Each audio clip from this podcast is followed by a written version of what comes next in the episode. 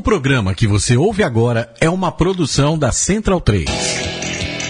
Começa agora na Central 3 com Matias Pinto, Gabriel Brito e El Pligue de la Gente, o seu podcast sobre futebol, política e cultura sul-americana. Conexão Sudaca.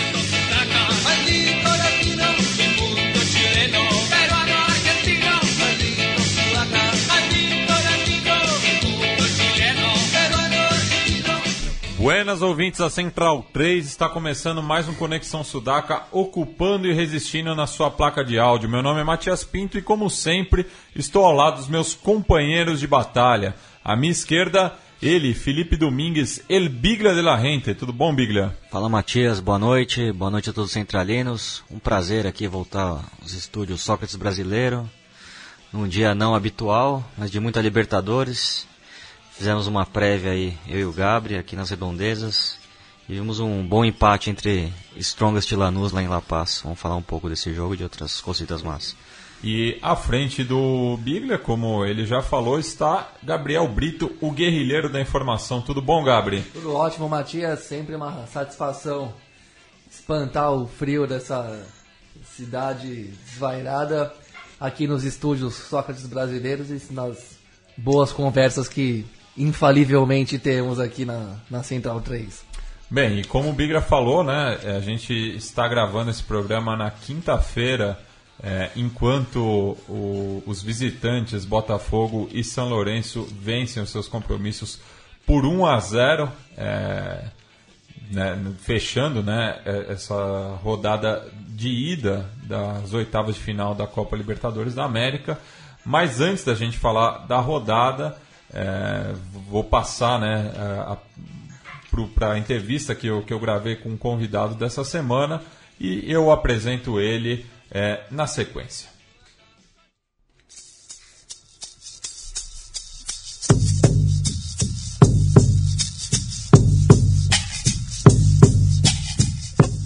Buenos ouvintes da Central 3, essa semana recebemos o Nicolas Vidal, editor da revista digital De Cabeça e autor do livro Câmbio de Juego, falando conosco desde Santiago, no Chile. Tudo bom, Nicolas? Tudo bem, muitas graças, Matias, por, eh, por a invitação a conversar.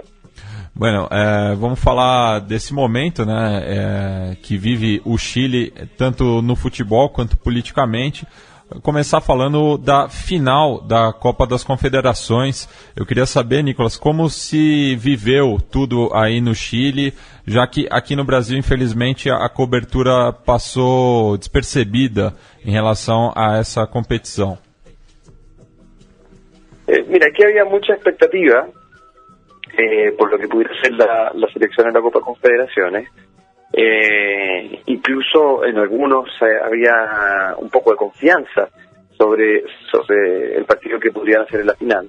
Eh, pero bueno, lamentablemente se perdió eh, por, eh, por, un, por un error bien puntual que, que, fue la jugada de Marcelo Díaz, ¿cierto? que pasó al comienzo del partido, al minuto 20, y de la cual simplemente no se pudieron eh, reponer eh, futbolísticamente. ¿ah? Entonces, yo lo veo como, como, como que simplemente el equipo le faltó eh, le faltó el nivel de juego y de finiquito para poder sobreponerse a algo que te puede pasar en cualquier partido. O sea, más allá de que el gol sea por un error tuyo o por una virtud del rival, siempre eh, siempre es algo que puede pasar y, y, un buen equipo tiene que saber eh, sobreponerse. ¿ah? Eh, y, y, en relación a los al sentimiento que había que hay eh, es extraño ¿ah? porque antes había un, un triunfalismo excesivo te, que te decía eh, pero, pero me ha gustado mucho la reacción que, que hemos tenido eh, con, eh, con Barcelona Díaz, bueno, el, el, protagonista, ¿cierto?, de esa jugada tan desafortunada, donde pierde la pelota saliendo y nos hacen el gol. Eh, pero el, el, el, apoyo que he tenido ha sido enorme ¿ah? eh, en todo el país y, y, y hay un, un, agradecimiento por todo lo que ha hecho el equipo y también eh, eh el, jugador, el jugador Marcelo Díaz eh, por toda la importancia que tiene en el juego del equipo. O sea, y eso es un hecho. O sea, cuando no juega Marcelo Díaz, la selección chilena es un equipo distinto y eso es un jugador silencioso y un aporte que tal vez no está en todas las portadas de los diarios, ni mucho menos, pero la gente, eh, para como una grata sorpresa para mí, la gente lo ha sabido apreciar con mucha fuerza. Entonces, esa reacción como de apoyo, a pesar de la derrota, me pareció muy positiva e inesperada, incluso.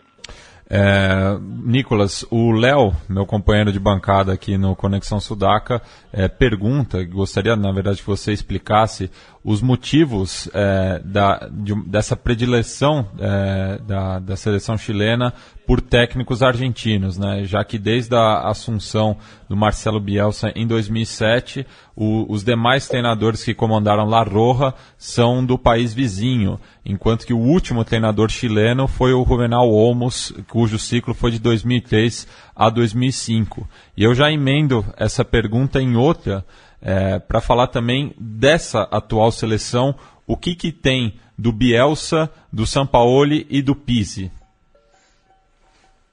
Eh, mira, hay una, efectivamente, hay una tendencia eh, de, contratar técnicos argentinos en la selección, eh, pero que, que, al mismo tiempo se ha, eh, se ha ido replicándose también a nivel de clubes. ¿eh? yo creo que el, aquí hay una cuestión de resultado y, y estilo de juego, o sea, eh, lamentablemente el nivel de los técnicos chilenos actuales no es muy bueno. Y sí han llegado técnicos argentinos que, que, que, han influido mucho. Eh, si miramos los últimos, bueno, San Paolo ni hablar, en el fondo revolucionó todo el fútbol chileno. Eh, y el mismo Borgi también es una gran campaña en Colo Colo, entonces, eh, y, y también en la Católica, entonces, eh, hemos hablado los últimos técnicos, sí, efectivamente han sido argentinos, ¿ah? y no estoy incluyendo a Bielsa porque la, la categoría que tenía Bielsa, o, que tiene Bielsa, ¿cierto? El currículum, la, todo el prestigio de Bielsa da para ser contratado en cualquier parte del mundo. De hecho, siempre se pelean a Bielsa cada vez que está, que está sin, sin club. Eh, pero los otros casos eh, venían todos ellos respaldados por una gran campaña eh, al mando de clubes chilenos, por lo tanto, eh, no es que hayan sido técnicos, cierto que hayan venido eh, directamente desde el extranjero sin una experiencia previa y sin un conocimiento previo de, lo, de los futbolistas chilenos. Y me parece que, que en eso también, eh, que eso ha sido bien importante para eh, los buenos resultados que hayan tenido. Bueno, salvo Borgi, que, que fue un desastre, pero pero el conocimiento, por ejemplo, que tenía San Paoli de, eh, de, de, buena parte, ¿cierto?, de, de los jugadores que ahora son siguen siendo titulares en la selección, o sea, y que eran base de, del equipo que tenía San Paoli en la Sudamericana. ¿ah? Eh, siguen, fue muy importante para darle una dinámica de juego al equipo y una identidad. ¿ah? Entonces, eh, yo creo que sí es una tendencia que, que se ha mantenido en el tiempo, que probablemente eh, se va a mantener. Por ejemplo, el último campeón de, de, la liga chilena, la Universidad de Chile también tiene un técnico argentino. ¿eh? Eh, entonces, me parece que es más que, que ha sido una consecuencia de, de, lo que pasa en la liga en la liga local todo eso. E Nicolas, falando agora especificamente da sua última publicação, né, no caso o livro Câmbio de Juego, inclusive você tem é, visitado outras cidades chilenas é, para lançar. Semana passada você esteve em Concepción, inclusive lançando o livro na sede do, do Clube Fernandes Vial.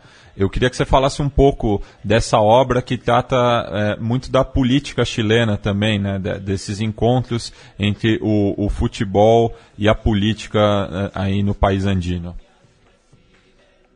Sí, eh, bueno, es un eh, cambio de juego es un, un que, que, que, publiqué este y, y, que tiene nueve crónicas o nueve historias donde eh, se vinculan fuertemente el fútbol y la política y el contexto histórico de cada de cada uno de estos hechos futbolísticos. ¿ah? Eh, mi idea es ir eh, contando ciertos eh, hechos muy relevantes en la historia de Chile, pero este el hilo conductor de las historias incluso entendidas como como crónicas históricas y no solo como crónicas de fútbol. ¿ah?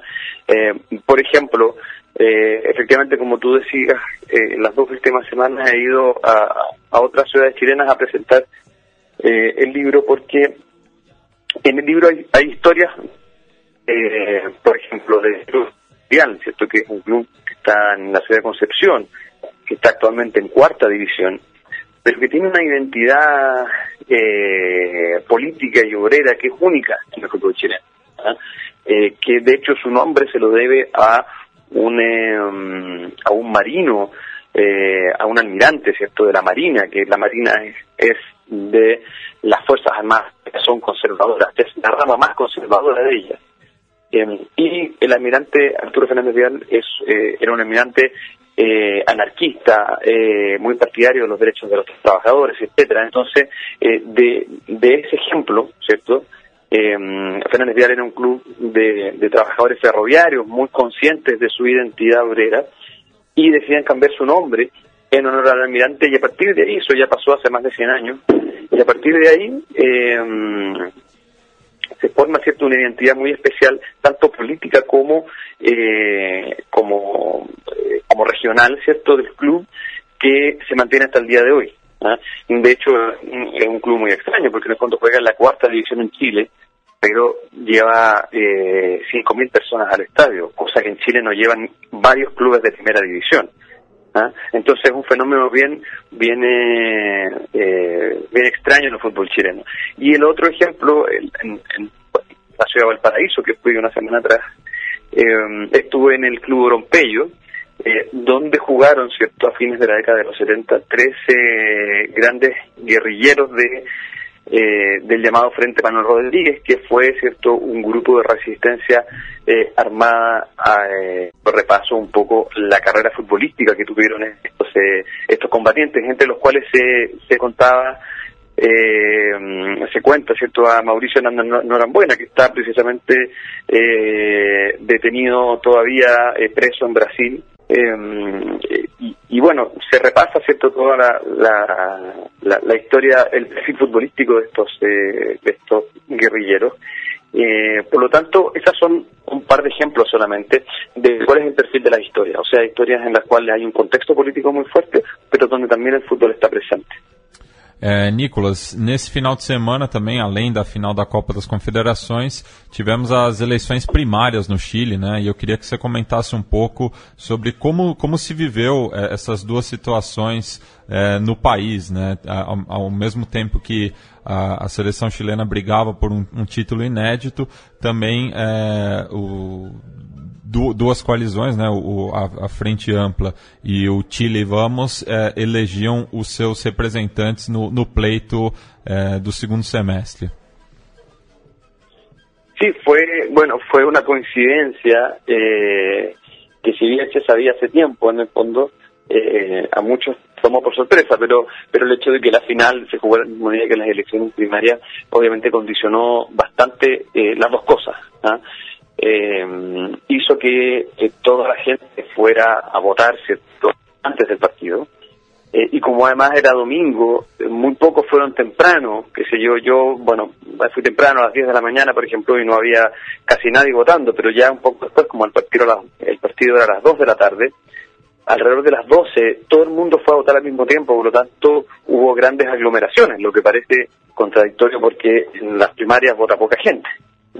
Eh, pero el, la, el, tema del partido condicionó a que todos fueran a votar a la misma hora. De hecho, hubo mucha gente que fue a votar y al ver las, las filas enormes, ¿cierto?, decidió simplemente volverse, porque si no se podían perder el partido. Por lo tanto, eh, las dos situaciones estuvieron muy relacionadas. Eh, y condicionadas. A pesar de eso, o sea, a pesar de que ya desde las dos de la tarde en adelante estaba todo el mundo viendo el partido y casi nada, ya, ya la gente eh, eh, no fue a votar, ¿cierto?, a partir de esa hora, hubo una alta participación, ¿ah? eh, mucho más alta de lo que de la que se de la que se había previsto. Y, y yo creo que eso también tuvo relación con con, eh, con que fue fueron las primarias a diferencia de las anteriores bastante que tuvieron bastante difusión, debates, entrevistas, etcétera, porque no hay que olvidar de que eh, la la primaria fue, como tú dices, entre eh, eh, dos de los tres eh, conglomerados que van a, que, o grandes conglomerados, entre comillas, que, eh, que van a disputar las elecciones de fin de año. O sea, puede solamente eh, Chile Vamos, que es eh, la, conglomerado de derecha, y el Frente Amplio, eh, que es eh, el sector eh, que está cierto a la izquierda de la nueva mayoría, que es muy muy muy nuevo, cierto con eh, muy, con mucha relación con los movimientos estudiantiles, etcétera, pero que, recién están empezando a, participar de, de, las elecciones. Eh, y que por lo tanto en estas primarias no participó la, nueva mayoría, que es como numerado de la, de la presidenta Bachelet. Eh, así que eso también influía en que la participación eh, se esperaba fuera mucho menor, pero si bien fue bastante menor que la vez pasada, eh, no fue, fue más de lo presupuestado. É, Nicolas, falando agora da, da revista De Cabeça, né? Vocês chegaram à décima edição no começo do ano, né? Lançaram um, uma revista com um dossiê sobre grandes jogadas do, do, do, futebol. Eu queria que você comentasse mais essa nova edição e quais o, os próximos é, passos da, da, dessa iniciativa. Eh, sí, justamente esta semana, eh, espero, eh, vamos a, a publicar un nuevo número ya el undécimo número ya, eh, el cual hemos dedicado a, al tema de, eh, de fútbol y la inmigración, ¿ah? mm. de distintos puntos de vista. Es un tema que está que está muy eh, eh que se está conversando mucho en Chile, ¿ah? porque es un fenómeno bastante nuevo. Eh, no sé si tanto en el fútbol, pero pero sí eh, en, en otras áreas. ¿ah? Hay una inmigración muy muy fuerte, ¿cierto? De, mm, eh, sobre todo de, gente de Haití, de Venezuela, de Colombia, de Perú, etcétera. Eh, entonces un fenómeno nuevo que tiene de tener en Chile cinco años, así incluso menos, a un nivel masivo. Por lo tanto, eh, mm, eh nos pareció interesante tratarlo desde el punto de vista eh, futbolístico. ¿ah? Así que esta semana eh, sacaremos un nuevo número con distintas notas eh, que van un poco en esa línea. Y como siempre hemos tenido eh, una, intentado cumplir una, una periodicidad cierto trimestral, ¿ah? eh, por lo tanto una vez que ya tengamos arriba este número, que como les decía debería ser esta semana, eh, ya tenemos que empezar a planificar el próximo, ¿ah? y así y así sucesivamente. É, agora falando uh, é, em nível de clubes no Chile, é, existe uma grande, um grande otimismo né, com, com a volta de, de jogadores que estiveram presentes né, no último ciclo mundialista, né, destacando-se o Mago Valdívia e o Pinilla, é, voltando respectivamente para Colo-Colo e Universidade de Chile, mas ao mesmo tempo a, as equipes chilenas não conseguem é, avançar a, aos playoffs da Copa Libertadores desde a edição de 2013. Eu queria que você comentasse um pouco é, como, ao mesmo tempo, a seleção chilena consegue é, resultados expressivos, enquanto que os clubes é, ficam à margem desse processo.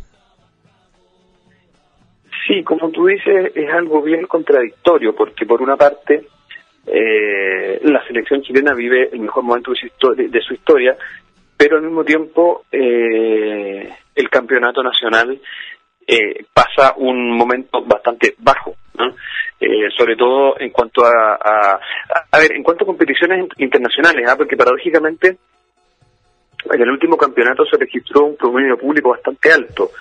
Eh, desde, desde hace mucho tiempo que no que no está yendo tanta gente al estadio como ahora, ya. Obviamente eso no tiene nada que ver con, eh, con el nivel con el nivel de los futbolistas y menos con la competitividad que hay con otros equipos, o sea, con, equipos de otros países. Aquí, en los últimos años, se ha privilegiado el trabajo de la selección ¿ah? en lugar del trabajo de los clubes. Eh, y eso también va relacionado con un con un eh, con un modelo que se ha ido acentuando, bueno, que está presente en, casi todo el continente en realidad, eh, que es el modelo exportador. ¿ah? O sea, aquí se están viendo eh, jugadores muy, muy jóvenes, apenas destacan y se van inmediatamente, y, y hay que decirlo, en la mayoría de los casos, sin mucho éxito, ¿ah? cuando son contratados en el extranjero.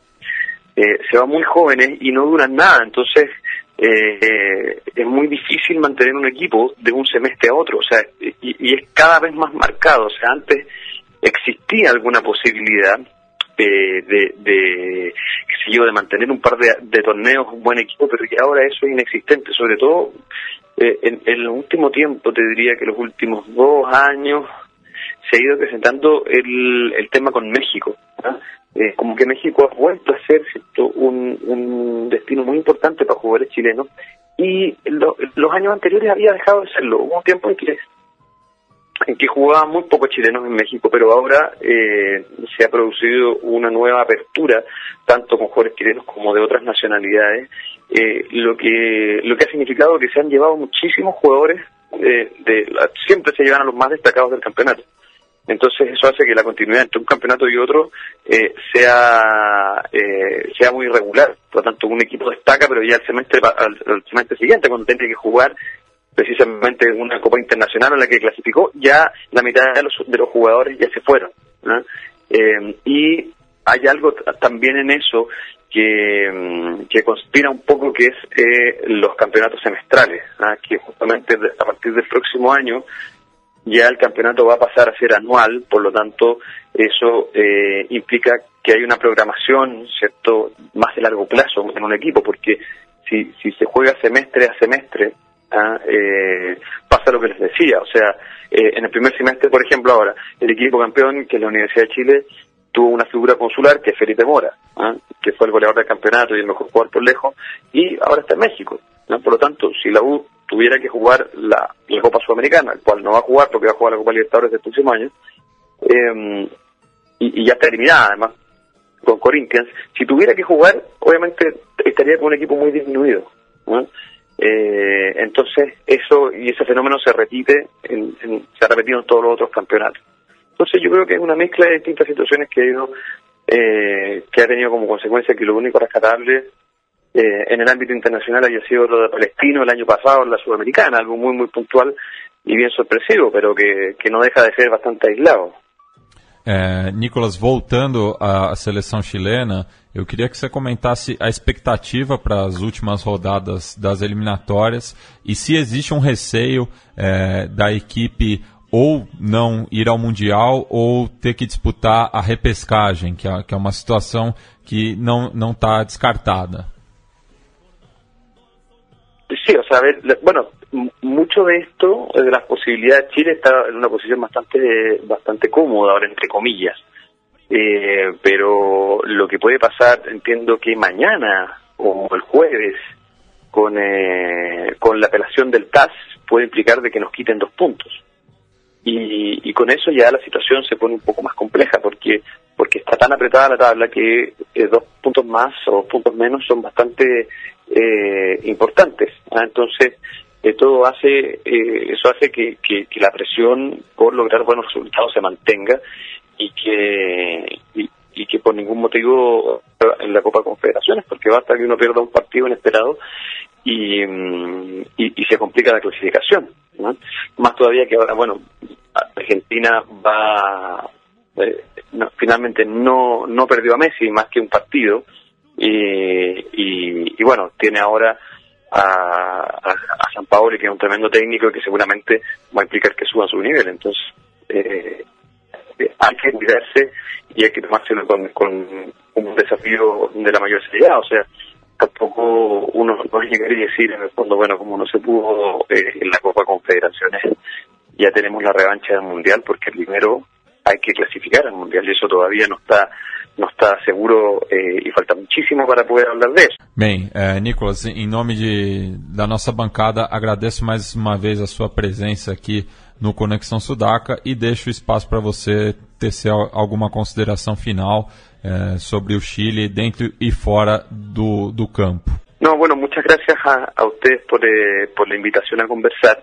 Eh, aquí seguimos muy eh, bueno, muy instante, ¿cierto? Con lo que, siempre con lo que pasa con la selección, pero también, eh, eh también creo que, pues, eh, volviendo a una pregunta que me hicieron hace poco, creo que eh, tenemos que darle también más importancia al fútbol local.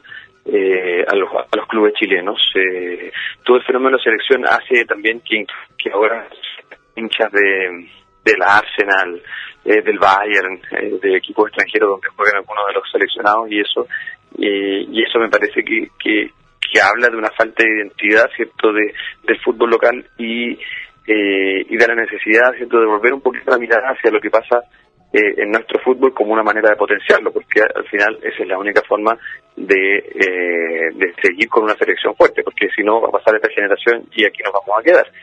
¿Mm? Así que ese es un poco lo que lo que yo puedo sacar limpio. Y bueno, les agradezco mucho el espacio y la invitación y cuando quieran podemos conversar.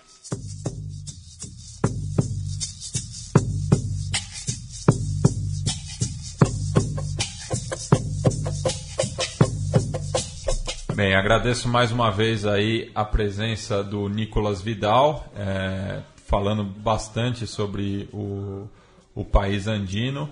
E o Gabriel, essa semana também no Correio da Cidadania, é, traduziu, né, Gabriel, material sobre a, a, questão dos fundos de pensão no Chile. Você poderia comentar um pouco para os nossos ouvintes que, que não, não têm conhecimento sobre o que está passando o, o país vizinho em relação à sua previdência? É, Matias, a questão das AFPs são muito, tem, muito relevantes no, no debate político, social e econômico chileno, porque é, faz parte daquilo que a gente passou a vida né, ouvindo, escutando as cantilenas de que aí, o Chile é um exemplo na economia e blá blá blá, quando na verdade é, é tudo ao contrário, né? Uma, são, é uma boa demonstração, uma boa ilustração de, do que, que é, do que, que significa o termo ditadura de mercado. Né? E no caso das AFPs, elas significam administradoras de fundos de pensão, que são grandes grupos econômicos que controlam setores dos serviços essenciais e básicos do, do país que são completamente ou quase que completamente privatizados, como no processo que foi engendrado pela ditadura de Augusto Pinochet, que perdura até hoje em vários aspectos, né? É, até porque esse legado socioeconômico da ditadura não foi muito, muito desfeito pelo modelo de democracia que se seguiu é, depois né, do fim do, do, regime militar. Significa basicamente que um, grupos privados controlam é, controlam a saúde, controlam a educação, controlam a previdência e o, o, trabalhador chileno ele é obrigado a se associar a isso. Ele não tem uma opção de uma previdência pública. Ele tem que se associar na previdência privada que foi privatizada mesmo. A previdência né, foi privatizada e então se ele quiser ter alguma previdência ele tem que pagar um tanto mensal para esses fundos. Saúde, na saúde, na educação é a mesma coisa. Quer quer fazer ensino superior ou quer ter um plano de saúde, tem que pagar para alguma empresa. essas empresas dominam praticamente, são grandes oligopólios que vão na atual, no atual estágio do desenvolvimento capitalista, começam, pegam seus lucros acumulados e começam a investir em outras áreas que não eram aquelas de origem da empresa. Isso significa que você tem as mesmas empresas, os mesmos grupos, com uma mão em todos os setores da economia, né? Começa na saúde, mas tem um capital no setor de energia, por exemplo, é, no, na mineração, enfim, são grupos que controlam os serviços essenciais, né? O, que, que são, como eu digo, repetindo, privatizados e, e é, colocam também administram esses fundos através do mercado financeiro, né? Por isso todo mundo sabe que fundos de pensão são praticamente umas o paraíso do sistema financeiro é você administrar um fundo de pensão que é o que nada mais é do que a, a economia de cada cidadão ali colocada no seu no seu saco, né? Mais ou menos como um correntista em relação a um banco.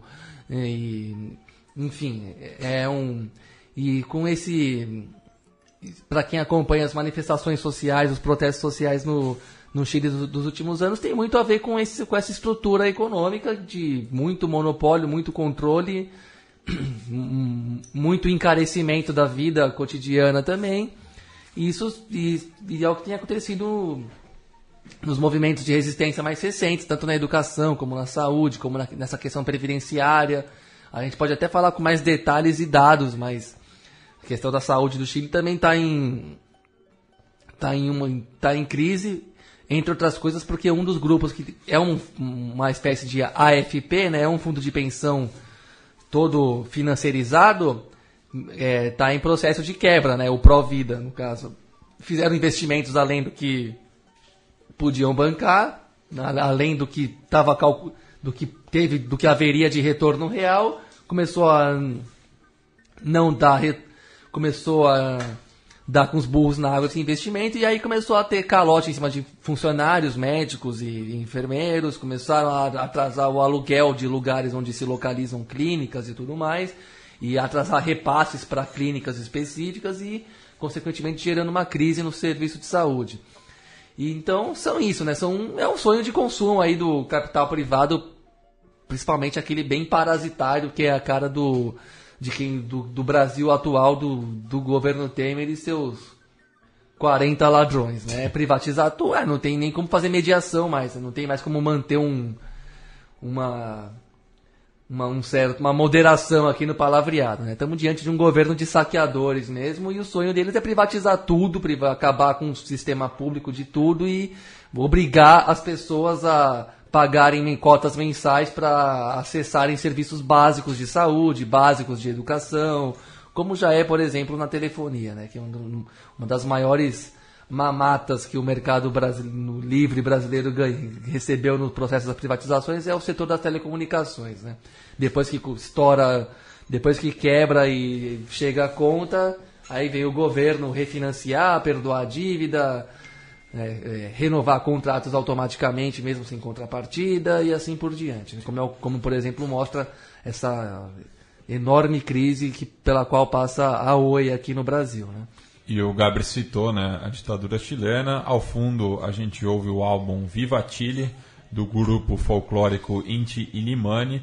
Esse disco que foi produzido na Itália, já que o, o conjunto é, foi exilado é, para a Europa, é, justamente por conta do posicionamento deles é, antes do, do golpe, né, eram muito próximos do Salvador Allende.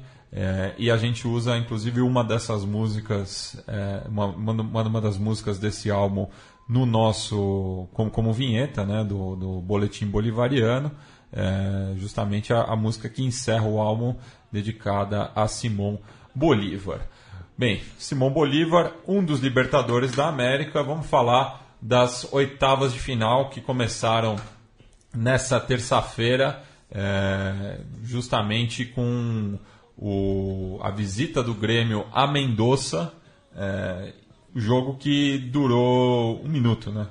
Um frio desgraçado, né? O, o, Acho 3 graus, chuva. Sim, o, o, Grêmio saiu logo na frente, né? Com o, o do Ramiro. Do Ramiro é, uma, muito por conta da briga do, do Pedro Rocha, né? Que conseguiu é, assistir o seu companheiro de ataque. Mas depois, é, basicamente, não, não, não, teve jogo. Né? O Leandro e a mim assisti esse jogo com ele aqui também no, no estúdio da Central 3. Falou que no primeiro tempo parece que não teve seis minutos de, de bola rolando. É, o Grêmio foi inteligente, conseguiu amarrar o jogo, tocar bem a bola, esfriar o time do Godoy Cruz tem sua limitação, mas no segundo tempo teve até um, um pouco mais de ímpeto, tentou buscar um pouco o jogo, mas esbarrou na sua limitação. Né? E, o, e o Grêmio teve como ponto alto sua defesa, né? com, com o Kahneman, e o Jeromel jogando grande partida, muito firme também. E, e curioso, né? Que algumas, alguns jogadores que foram muito mal aqui no Eixo Rio São Paulo se encontraram no Grêmio, no né, caso do, do Bruno Cortes, né? Que fez uma boa partida. O Edilson também, um time muito firme, um ataque rápido, né? Com, com o Luan, com o Pedro Rocha, com, com o Ramiro. Depois o, o Renato ainda, ainda fez algumas mudanças, deixou o ataque mais rápido, né? Com a entrada do Everton. Enfim, um jogo muito seguro do Grêmio e, uma, e como a gente comentou no, na prévia, né? Acho que era o Grêmio é, talvez seja o grande é, é, é, a diferença técnica maior, né? Desses confrontos. É, a gente tinha apontado, né? Na, na, na penúltima edição do, do, do, programa que esse era o confronto mais desequilibrado da, é. dessa fase, né? E lamento também a falta de ambiente, né? Eu esperava um pouco mais de torcida do, do Godoy Cruz, mas um, acho que foi um erro da direção também ter aumentado o preço do ingresso. Custava 70 reais, né? O a preço popular. da popular, então. É, e... Poderia ter mobilizado maior, um, ter uma mobilização maior da, em, da torcida de Mendoza, né? É, um jogo tão importante, é um histórico para o Godoy Cruz. E, e, a cidade de Mendoza também é, tem, tem quatro forças, né? Uma cidade dividida. É, é, é, a quarta maior cidade da Argentina, se eu não me engano mas tem quatro clubes tradicionais e, e vai muito também da, daquilo que a gente sempre. Sem contar os doble camisetas, É, né? justamente por isso, né? Porque até o final dos anos 60 é, era muito comum o torcedor é, ter, um, ter um time na sua província e outro na, na capital, né? Já que as equipes do interior não disputavam o campeonato argentino, com exceção uh, aos times de Rosário e Santa Fé, das cidades de Rosário e Santa Fé. É, então Mendonça sofreu muito com isso e o Godoy Cruz não tem uma torcida é, do tamanho do, do estádio Malvinas Argentinas, né? É, fica muito aquém e realmente o estádio estava meia bomba. Mas enfim, né, pro, pro elenco que tem, acho que chegar nas oitavas já é um, um feito, uma campanha digna, Tá né? de bom tamanho, tá digno, dá, registra alguma coisa ali na pré-história do clube, mas esse negócio do estádio vazio me pegou um pouco porque também somei o. Eu som, somei com o jogo do Barcelona contra o Palmeiras, que é aquele, aqu- aquela arquibancada mais frontal para televisão tava com menos gente do que eu esperava e acho que isso- que você falou que o Godoy Cruz não é tão popular assim, não é o time que domina Mendoza sozinho. Isso tem um peso, mas eu acho que vai além disso mesmo, porque ah, queira ou não, os- o, é, o mundo, esse mundo global e que, que todo mundo sabe o que acontece em todos os lugares, vive se copiando, né? E queira ou não, é, o que a gente critica aqui no Brasil acaba sendo um pouco copiado nos países vizinhos aqui, ainda que numa intensidade menor, né? Essa cultura de encarecer ingresso aí para jogos especificamente bons, que o time acha que vai fazer um dinheiro a mais, queira ou não, contamina, né? E acho que teve isso, sim, porque apesar do Godoy Cruz e do frio, do, não ser esse time tão grande, tão gigante, e o, e o próprio estádio ser grandão também, dava para ter mais gente. E o frio tava muito forte e tal. Tu tem tudo isso, mas dava para ter mais lotado o estádio, até pelo, pelo atrativo do jogo em si. Quando o futebol, quando o futebol é popular, as pessoas que não torcem pro time especificamente vão ver um jogo porque Até é porque uma, esse di- dinheiro- é, é essa diferença uma, de é dinheiro- sempre uma diversão e e tal. E quando eu cresci no estádio ver jogos, vendo jogos de outros times e parei com esse hábito quando começou a ficar 40 reais uma arquibancada. Então eu não ia no Pacaembu ver o Santos jogar por 40 reais, né? Nem, aí já, já não fazia sentido pra mim. Mas se fosse 10 reais, eu, já, eu, eu que morava ali perto do centro, iria mais vezes. E isso meio que se é um costume antigo que esse futebol de hoje não nem quer saber de fomentar mesmo, né? É um jogo, era um jogo para parar um pouco mais a cidade para mobilizar um pouco mais. E acho que esse esse mal, esse maldito hábito de querer encarecer em ocasiões específicas em cima e ganhar dinheiro fácil em cima da torcida, queira ou não, faz escola também, né? Ah, e é um dinheiro também que não vai fazer tanta diferença Não no vai, orçamento da, do, do elenco, né? Não muda nada na Poderia vida. ter um, um ganho esportivo mesmo, né? Ter um, ter um clima ali de fazer um, um caldeirão e deixar o jogo um pouco mais duro com o Grêmio, né? E, foi que não, e, por exemplo, algo que aconteceu, a gente vai comentar mais no, no jogo do, do Atlético Mineiro, né? Que tinha um ambiente realmente de... É, muito bom em Cochabamba lá. É- tanto é que, que o Jorge Wilson tem quatro vitórias como local na- nessa campanha da Libertadores. Não é à toa. É, passar para o outro jogo da terça-feira, é, no qual o River Plate visitou o Guarani, num jogo com muita polêmica, né? O, o Guarani provocou bastante Foi- o, o- o River Ah, durante foi um, foi um confronto muito legal. A prévia, o jogo em si, foi muito. O clima também, a torcida do River copou ali a- a- o se- setor visitante. E a do Guarani também não, não, não fez por menos, né? É, lembrando também, no, o Paraguai tem duas grandes torcidas, é, Olímpia e seu Portenho, mas o Guarani vem logo atrás é, e marcou presença, né? A torcida do, do Aborígene. né? É, tanto é que a, a polêmica foi que o Guarani nunca foi rebaixado no, no Paraguai, né? E, e a direção É. fez muita provocação com, com o descenso do River, né? O que, o que gerou uma resposta do Francesco ali, né? Dizendo que não conheciam os diretores do Guarani, não sabia quem eram, diminuindo um pouco o quadro Guarani. Mas, enfim, e também teve a polêmica com o Chilaveri e os torcedores do River, né? Não, não vou, não vou para Buenos Aires, já que o Chilaveri deu declarações é, sobre o doping do River, né? Dizendo que o Donofrio mandava na Comebol, E algo o- que é verdade também. E o Chilaver que jogou no, no clube também, jogou no Guarani. Jogou na Guarani e tem um episódio histórico, né? Que o gol que ele fez contra o Monoburgos do meio de campo, né? No, no Vélez e River em 96, se não me engano. Inclusive, Bom, pro River ele fez dois gols nesse jogo. Um de falta, que foi um baita de um golaço, daquela época do futebol argentino com o Roberto Petri nos comentários. Muito romântica, para dizer o mínimo. Enfim. Inclusive o, Chilaver não só jogou no Guarani, como foi campeão pelos Aurinegros, conquistando o Campeonato Paraguaio de 1984. Agora, tá certo o Chilavert, né? Vamos ter que falar disso, né? Que é. dia que acontecer alguma coisa de muito negativo com Boca e River na Comebol é porque o mundo mudou mesmo, né? Porque a gente deve estar à beira da revolução, não sei. É, é inacreditável. Quer dizer que tem um caso endêmico de doping e muda o regulamento do campeonato para escrever mais gente e o, e o infrator se livrar. Cara, não quero ser punitivista aqui, mas até porque a discussão do doping é muito longa. A gente estava até falando aquele dia do que a gente foi com o nosso grande Marcelo Mendes ao encontro do José Trajani, ele relembrou aquele especial da ESPN, quando eles botaram o dedo na ferida com aquele doutor Júlio, que começou, que abriu o jogo do doping mesmo, das, não só do doping, como de como se bomba atleta mesmo, no caso do atletismo brasileiro, né? A gente teve, a gente, então é um debate muito complexo para especialista, para médico mesmo tomar, é, tomar a frente, mas a, o, a prática, né, a, o hábito nesse, no caso, nos dopings, no, no, mundo esportivo profissional que a gente tem hoje, no, no, no doping a, a lógica é aquela é um pouco invertida, né, do que a gente está acostumado. Você é culpado até prova em contrário.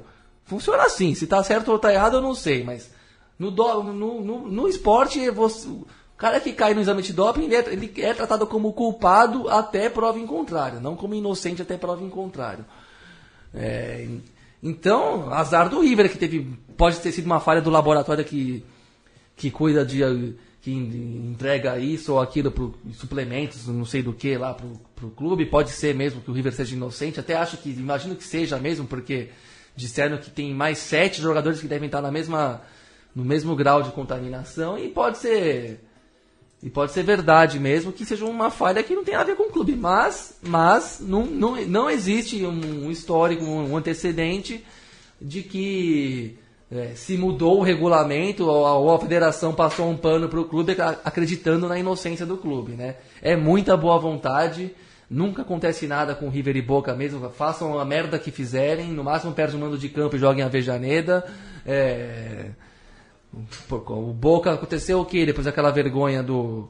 Do, do, do gás pimenta. Do gás pimenta. Aconteceu o que com o Boca? Eu não lembro, aconteceu nada. Pra mim não aconteceu nada. Se, sabe, era pra ficar. É, mas o. o, o sem que, de novo, sem querer fazer. De, reproduzir discursos da mídia dominante que a gente tá de saco cheio, mas aquilo lá foi acima de qualquer coisa tolerável. E o River saiu mais forte desse, desse, desse episódio todo a, e contratou muito bem, né? É, tanto é que a estreia do Pinola e do Escoco foram excepcionais. O Pinola fez uma partidaça e o Escoco abriu o placar. Né? É. Né? E ainda tem o Enzo Pérez para entrar e o Herman Lux para assumir o arco. O time tá né? melhor do que na primeira fase. A verdade é essa. Bah, mas sobre o caso do Boca, o nosso amigo Flaco Amarelo até provocou, né? Falou que não sabe quem jogaria de local é, em Assunção, se era o Guarani ou o River, né? justamente por conta da, da, da, da influência, do, do, do, no caso do, do, do, gás pimenta, e que é daí a, a, a contrapartida né, da, da torcida chinense, de falar que o River ganhou aquele jogo nos escritórios em Luque, mais precisamente ali na, na grande Assunção. Mas enfim, o é, jogo que o. Mas, mas aí já está exagerando um pouco, né, na, na, na, minha modesta opinião. Aqui. Mas falando um pouco do jogo, o River mostrou uma força psicológica que não é de hoje, né? Acho que desde que o, o Galhardo assumiu, ele, ele mudou um pouco da, da filosofia, do estilo histórico do River, né? Um time que batalha muito, que briga muito e tem no Ponzo o seu grande símbolo desses últimos, desses últimos anos e realmente jogador veterano, mas que briga muito, que, que tem inteligência de de repente deixar o jogo um pouco mais nervoso e foi um jogo difícil. O 2x0 foi enganoso porque o Guarani também teve suas chances, o Batalha foi muito bom, bem, o goleiro que foi muito criticado, que falhou muito nessa temporada, mas que fez uma grande partida no Paraguai, fez duas defesas brilhantes. Enfim, um jogo que o, que o River teve, teve muito temperamento, muita inteligência de, de levar e até o final ali no, sem sofrer um empate no segundo tempo e acabou matando numa, num gol de bola parada. O River que vem muito forte e, e que não, não, que mostra também o talento do Galhardo para remontar a equipe pela terceira vez, né? Desde que ele chegou no, em Núñez ele conseguiu remontar e fazer três, três times de e perdendo jogadores e, e montando com muita inteligência, né? Então o River vem muito forte para essas quartas de finais e vem a George Wisterman o Atlético, acho que o River tem, tem boas possibilidades de chegar na semifinal de novo. Passemos agora para quarta-feira, no qual jogaram é, quatro clubes brasileiros em três partidas, né? Começando justamente pelo confronto é, entre conterrâneos, no qual o Santos visitou o Atlético Paranaense ali na Vila Capanema, é, por conta do, da Liga Mundial de Vôlei, né?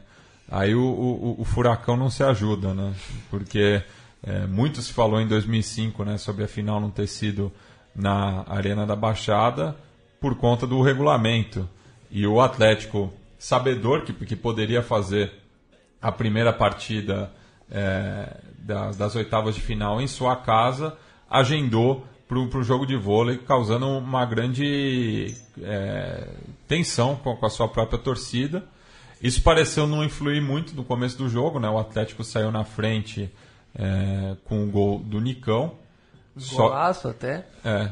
E, mas... mas o Santos é, soube manter as coisas em ordem, virou o, o, a partida, né? fez dois gols, é, ainda ampliou e só no final o Atlético Paranaense diminuiu mas vejo a classificação da equipe da Baixada Santista muito bem encaminhada. Acho que já era esse confronto, assim como Godoy Cruz e Grêmio, tendem a ser os dois jogos de volta mais menos emocionantes mesmo. É, o River também bem É, o River fez um, um, resultado muito bom mesmo, também meio que matou.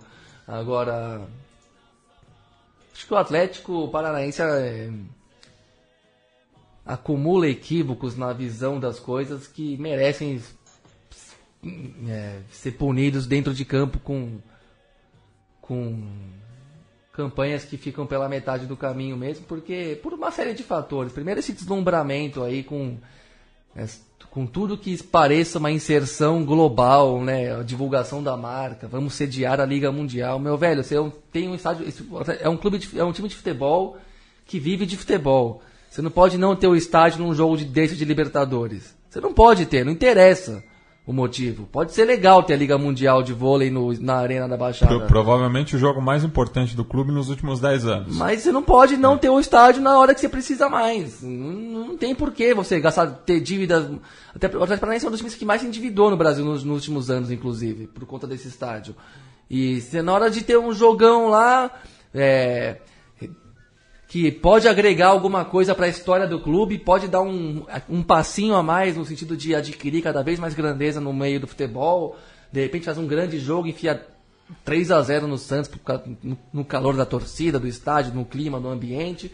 Enfim, você abre mão de uma chance dessa porque você quer aparecer para o mundo e dentro dessa lógica terrível, a meu ver, de que o marketing parece que virou uma, um, uma finalidade, não um meio, né? O, e, deixou de ser não, meio para ser fim. E, e inclusive o, o, Atlético Paranaense só está na Libertadores por conta do aproveitamento em casa, né? Mas mesmo assim o ambiente... Ele, ele, ele ao, ao, mesmo tempo no, no Brasileiro do ano passado foi um dos melhores mandantes e um dos piores visitantes. É, mas aí você é. ganha 13, 14 jogos em casa de 19, é meio caminho andado para fazer uma campanha boa num campeonato difícil como é o brasileiro.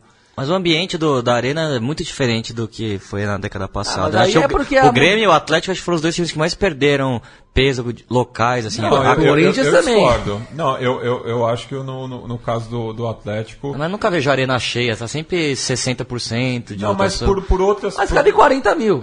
Não, Se a média for 25 mil, tá, tá legal. Não, e, e, e mesmo assim, eu acho que o próprio exemplo que, que, eu, que eu acabei de dar do, do Campeonato Brasileiro é, do ano passado mostra que a, ainda se faz forte. Faz, até porque é uma arena. É, nesse caso é um. É porque um, tem a é questão do gramado. E é um estádio legal mesmo, a torcida fica realmente muito perto, muito em cima. Eu acho que. É, é, um, é um estádio que tem alguma que tem que é genuíno em alguma até por ter sido a primeira das arenas quando a gente quando, quando a gente estava muito menos absorvido por essa conversa de modernização e tal foi uma coisa meio pioneira meio única tal um caso um pouco diferente do, do, dos, dos que vieram depois. Mas não era só isso que eu queria falar do Atlético Paranaense é o e o time é irregular também não? É, erro é o time irregular é administrado por pessoas que acham que são com todo respeito, maiores e melhores do que realmente são, sabe? Da, depois, de, né, a gente já. A, a, postura da torcida gritando fora Eduardo, vaiando o time. O técnico acabou de assumir. Tem respaldo do Autuori, que mudou de cargo dentro do clube, não é que ele foi demitido ou saiu, ele foi, virou diretor, trouxe o Eduardo Batista, na, tem, uma, tem uma confiança ali. O, o Eduardo Batista começou o trabalho dele corrigindo aquele que foi de, é, escancaradamente o problema mais grave do time, que era o sistema defensivo, que estava tomando muito gol, fico, fico, criou uma série de jogos aí tomando muito poucos gols. É, o time recuperou no brasileiro, tá ainda está em 14, mas estava na zona de baixamento quando ele pegou. O time, quer dizer, o time teve um, um ajuste ali que foi importante. E a torcida não vê, a torcida cobra, perde, do, tá, tá, tá em todas as frentes do, do, do, com um elenco que não é tão poderoso. Tá no brasileiro, claro, e sabendo que pode, não vai, pode ter time para não ficar lá embaixo. Tá entre os dois da, da Copa do Brasil classificou heroicamente na, na, na, Libertadores naquele grupo dificílimo, numa, na classificação hum, de um jeito lindo até, aquela vitória na, na Universidade Católica.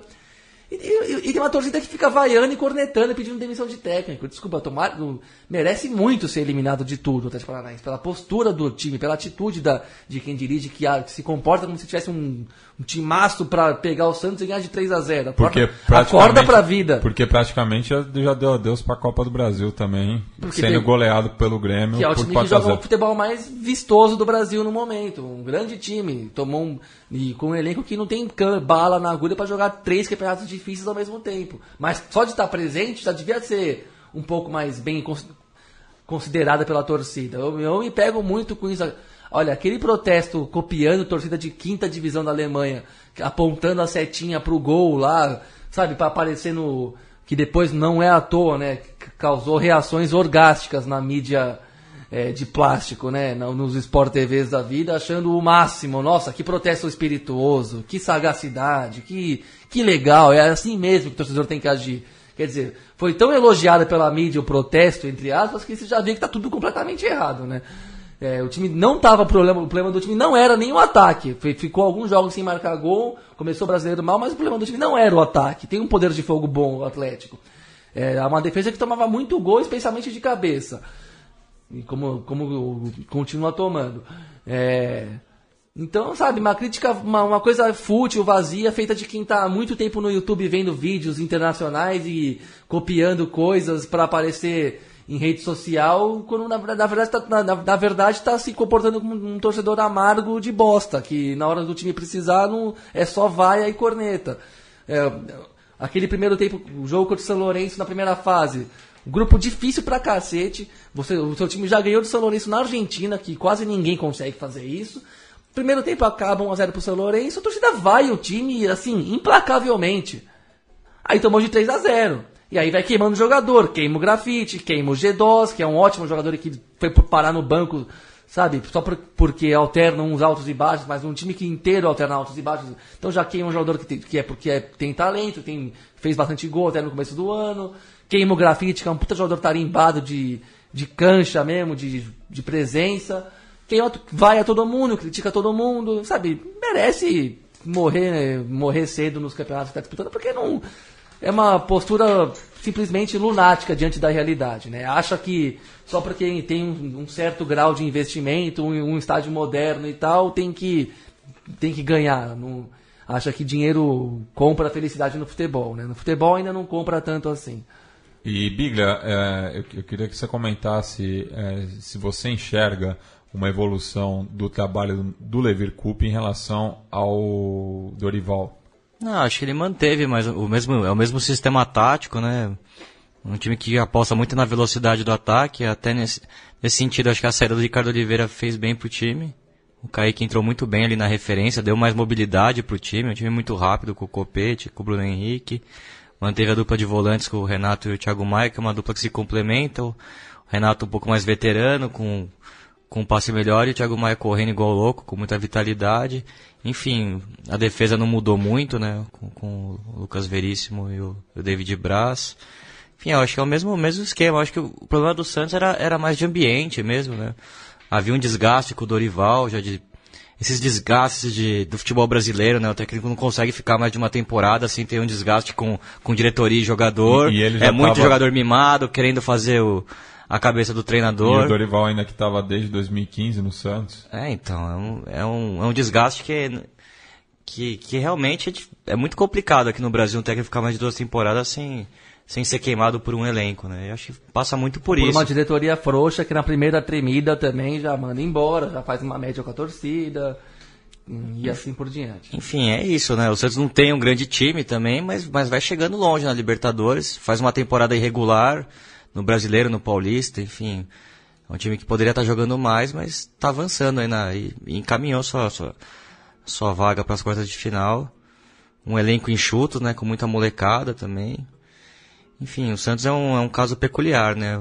Como a gente comentava, comentei com, com o Gabriel ali no, antes do programa, o Santos sempre com, com essa característica de ter molecada, né? Subindo bem a molecada da base, um time muito veloz. E que soube aproveitar em alguns detalhes, alguns, momentos do jogo, né? Onde o Santos soube, soube sofrer e contou também com a, com a infelicidade do, do Everton naquele gol, né? Que, que acho que abriu muito o confronto.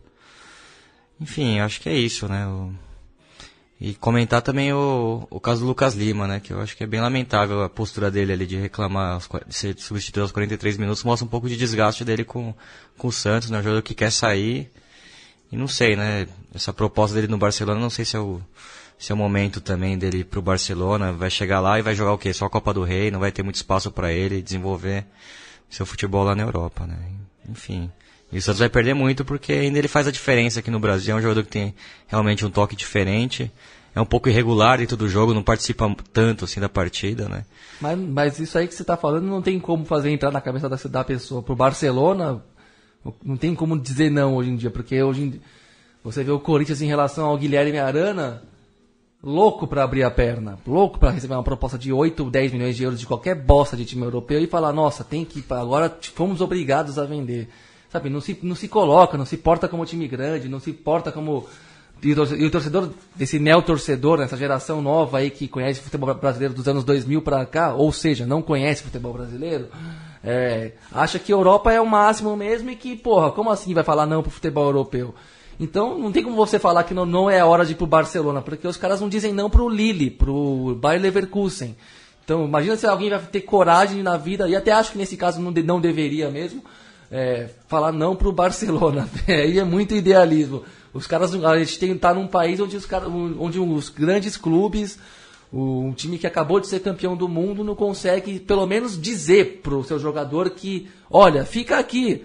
Bayer Leverkusen não é tudo isso. É, é o caso do Ganso. Se O Ganso foi no Sevilha e ficou no banco beleza. a temporada inteira do Sevilha. Ah, não. Perdeu um E- ano da carreira, enquanto o Lucas Lima tem a possibilidade de ser campeão no- E, e como craque do Santos com camisa 10 e, e provavelmente o Lucas Lima é, indo pro Barcelona é muito capaz de, de terminar no banco também. Tá, vai- vai jogar a Copa do Rei, um mas jogo pequeno da liga, não vai- Jogando muito alto a aposta, por- pelo- porque pelo menos é o Barcelona.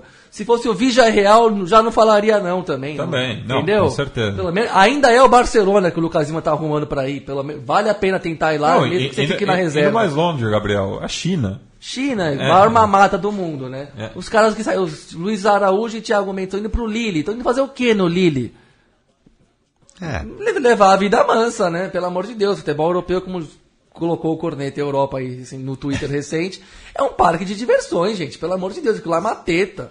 É uma teta.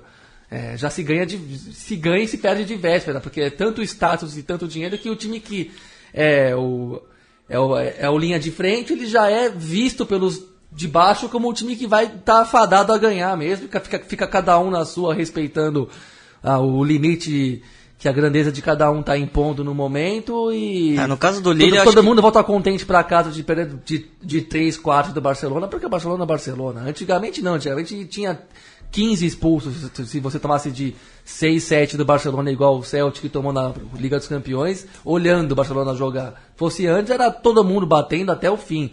Mas hoje todo mundo aceita o destino o manifesto do, do que tá posto ali no papel, na badalação, no status, no, nessa loucura aí midiática do futebol de hoje, onde o cara vai pro Lille, ele sabe que ele vai chegar, brigar para ser terceiro do campeonato francês e chegar na nas oitavas de final da Liga dos Campeões. Ninguém vai para lá pensando em ser um, o Maradona da, da, da região ali. Não tem mais essa ambição. O pessoal vai lá para amarrar um burro na sombra mesmo. Bem, passamos agora para o jogo de Cochabamba, é, do qual, segundo o Biglia, tinha um baita ambiente ali, o estádio Félix Capriles. É, e a equipe do Aviador conquistou sua quarta vitória na condição de local. É, o resultado muito bom, até por conta do, do adversário que enfrentou. Sim, é muito, muito legal e uma forma diferente de torcer, né? É, muita diferença da, da, torcida de Cochabamba com, por exemplo, com a torcida de La Paz, né? Acho que uma torcida mais com mais vigor, né? Acho que tem mais a, aquela um pouco da influência aqui do Cone Sul, na forma de torcer, também com os tirantes, com, com bastante sinalizador, papel higiênico.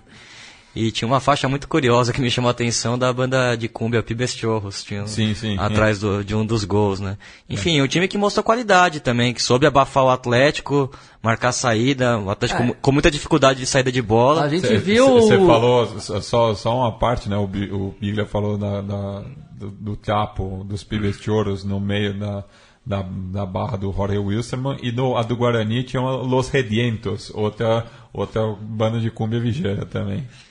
E a, do, e a barra do Strong tinha uma faixa tricolor do reggae ali também no, no meio da arquibancada. Não lembro o que estava escrito agora, mas era, o próprio nome, era o próprio nome da banda. É.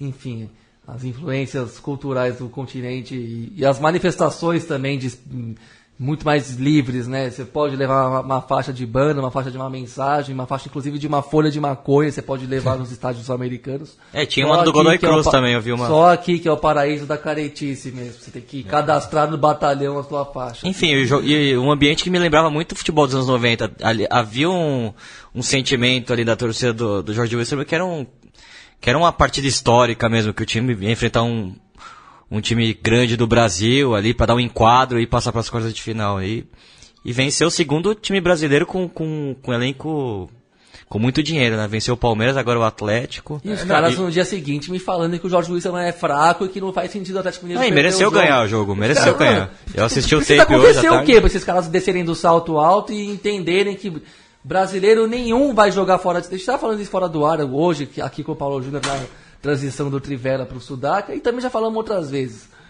Que time brasileiro vai fora do país e faz um jogo bom mesmo? Que tenta aí quem está ouvindo o programa, fala um, cita um jogo para nós aí depois, se a gente tendo a oportunidade de interagir por aí, de algum time brasileiro que foi jogar de visitante não sei aonde e jogou pra cacete.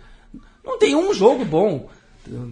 É, é, é, sempre o cu na mão mesmo, desculpa dizer assim, é sempre aquele joguinho cheio de trepidação, tomando, sendo intimidado, indo pra retranquinha, se apoiando nas desculpinhas clássicas de sempre, de altitude, gramado, blá blá blá, blá blá blá, mas jogar bola que é bom não joga, e vem falar que os caras são ruins, são limitados, não sei o que. Não é questão de que ganharam de 1 a 0 por causa da altitude, ganharam, ganharam porque impuseram um jeito de jogar ali. Palmeiras também perdeu lá jogando pior que eles. Não perdeu lá porque ficou morto no final e tomou dois gols inusitados. Perdeu porque foi pior e pronto. Ganhou aqui na Bacia das Almas. E, assim, e, mas não tem jeito, né? Não, não muda a narrativa mesmo do, do, do desses jogos que a gente tanto vê. Não, passa, passa todos, mas não, não muda o jeito de assistir. Não, e fala um pouco do Atlético, eu vejo o Roger um pouco refém do elenco, né? Acho que ele tem um pouco de, de, receio de bater de frente, por exemplo, com Robinho e Fred, né? Que claramente num jogo desse você vê que é, ter dois jogadores veteranos ali que não dão combate é, descompensa muito um time num jogo desse, né? Fica as duas linhas de quatro correndo igual louco e, é, o, e o, Robinho e o, Fred Robinho, só cercando ali, eles e, não, e não o Robinho foi sacado já no intervalo. É, com, com muita justiça, né? Porque tem o, o Atlético com um banco jovem, com bons valores e o Roger ali com, com receio de perder o grupo de escalar, por exemplo, um Otero, né? Enfim, outros jogadores que, que dariam um pouco mais de mobilidade no ataque, né? Você com o Fred e o Robinho, você perde muita mobilidade. Enfim, os dois fizeram uma partida muito fraca. E o Atlético com problemas no meio, né? Com o Elias sendo sobrecarregado, jogando uma outra função, tentando cobrir ali a segunda linha de quatro ali pelo lado direito. Você acha que o Atlético sente falta do Leandro Donizete? É, sente um pouco, tá, tá, tá um pouco perdido ali o meu campo. Até na saída de bola, que errou muito passe, né? Entregava a bola muito rápido pro Jorge Wilstermann. Enfim, um, um time que, que não consegue acertar e que, que, que, joga um pouco na contramão do que o Roger pensa de futebol, né? Como a gente viu no Grêmio, que era um time de muita mobilidade, jogava até sem centroavante, né? Jogava com o Luan ali naquela função. Uhum. Ele claramente respeitando ali o, o Fred, o Robinho, né, pelo peso que tem, mas indo um pouco na contramão do que ele pensa de futebol também e do elenco que ele tem, né? O Atlético era para jogar muito mais bola do, do que a gente tem visto esse ano, né? Acho que é a, é grande decepção para mim no, entre tantas decepções no futebol brasileiro, né? Mesmo o Grêmio, assim, muita irregularidade, não tem nenhum grande time, assim, que dá para você bancar que vai, que vai chegar e vai, e vai deslanchar, né? O Palmeiras a gente vai falar um pouco mais, mais à frente, mas o Atlético faz um, uma temporada muito decepcionante, já estamos em julho e o time não, não encaixa mesmo, não e, tem uma ideia de jogo definida. E você falou anteriormente, né, da, da disparidade do, dos plantéis, né, é, em termos de investimento, e isso fica claro porque dois atletas brasileiros fizeram sua estreia pelo Jorge Wilstermann é, nessa quarta-feira, é, vindos do, do dos, dos, estaduais, né? Se, se, acabaram se destacando nos estaduais. O Serginho jogou muito bem, né? O, o Serginho, jogador já rodado, né? Que, que jogou o Paulistão pelo Botafogo de Ribeirão Preto, ainda encarou já a Série C Série D esse ano, é, tanto pela equipe é, do norte do estado quanto o 15 de Piracicaba. E o Carlinhos, que acabou entrando é, durante a partida, que estava no Macaé, é, do, do, do, estado do Rio, né, jogando a Série C, mas no começo do ano jogou o Campeonato Mineiro da segunda divisão pelo URT. É, então, o, o Jorge Wilstermann, que, que perdeu né, o, talvez o seu principal articulador é, para, para o São Paulo, né, que é, havia se destacado justamente no, no, no jogo contra o Palmeiras aqui é, em São Paulo. É, mas buscando novamente no, no, mercado brasileiro aí. E o Alex Silva também, né? É, que, o Alex Silva que, tá, que já estava. Que é. numa. Fez, faz um bom campeonato, fez outro jogo firme. E ele que, que vem tentando reconstruir sua carreira, né? Depois também de passar por, por times menores aqui, do, jogando em Série B, inclusive, no, jogando no São Bernardo, em outros times aqui. Do...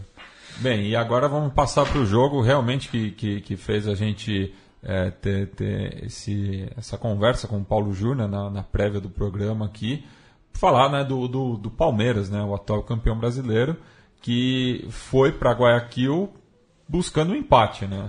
O, o Palmeiras é, não, não jogou para ganhar, vamos dizer assim, né? jogou para minimizar os danos, é, numa postura que não, não condiz com a, a força que tem. É, o Palmeiras, assim como o Atlético, mostra que não tem um, uma ideia de jogo definida, né? Um time que muda muito, é, de sistema, de nomes, não, não consegue se acertar e com tanto dinheiro, com tanto investimento, não tem, por exemplo, um, um lateral de ofício com que dê o mínimo de confiança, né? O Tietchan improvisado na lateral, o Juninho ali na lateral esquerda, o Zé Roberto já veterano jogando numa posição que requer muito esforço físico, jogando ali no como terceiro homem de meio campo, muita correria para um jogador da cidade.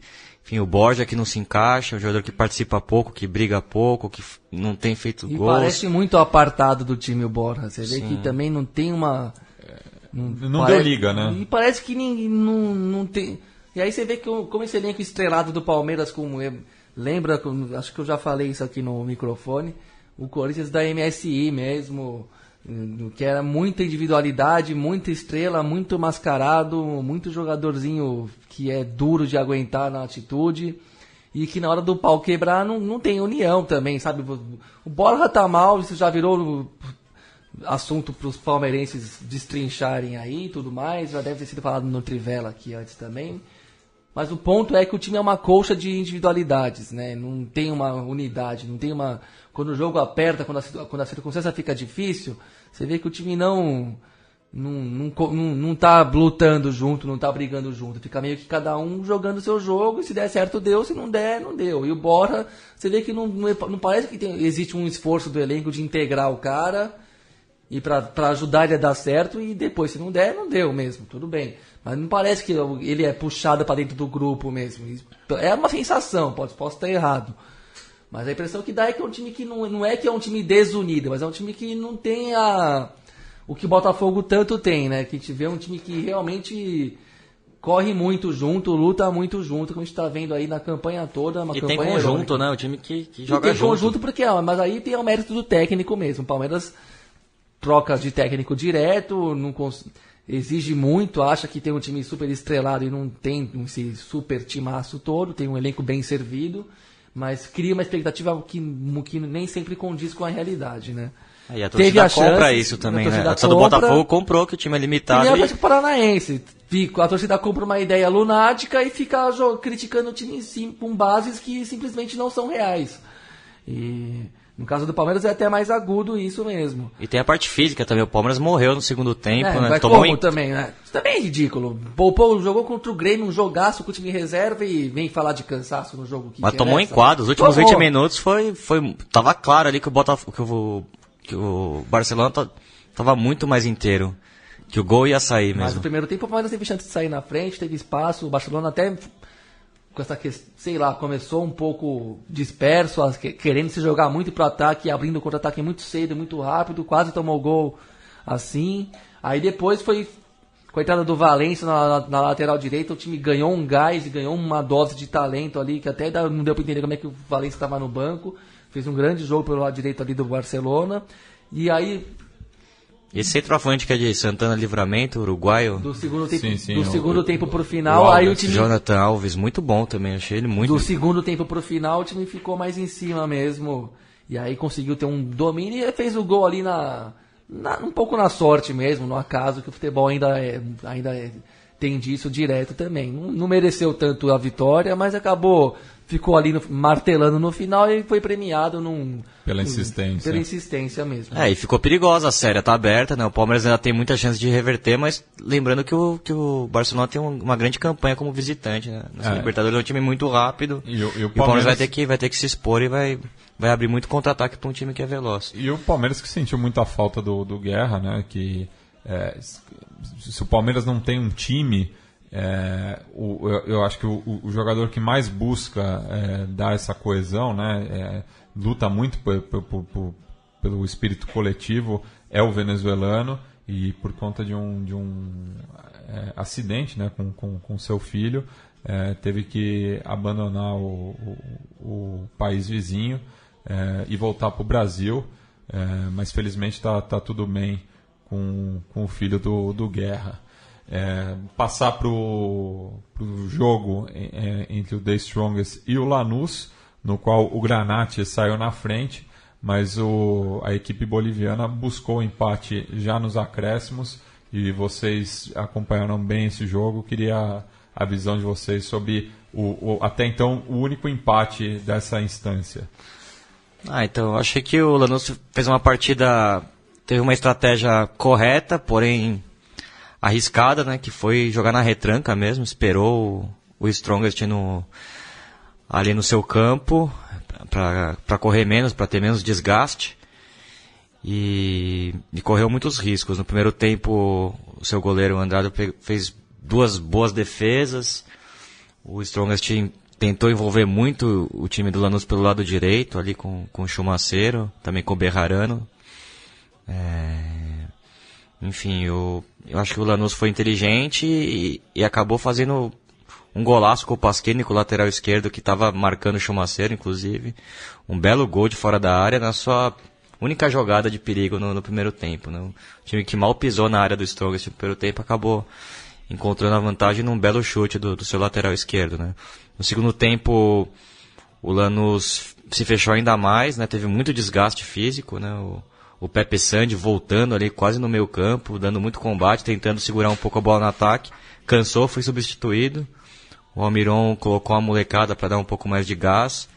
Mas o, o Strongest soube se impor ali nos últimos 15 minutos, fez um abafa, aquele abafa final, um time também já rodado, conseguiu, mesmo fazendo uma partida abaixo, conseguiu dar aquele enquadro final e encontrou o empate num belo gol do, do lateral Berrarano, depois de uma jogada do, do Pablo Escobar. Né?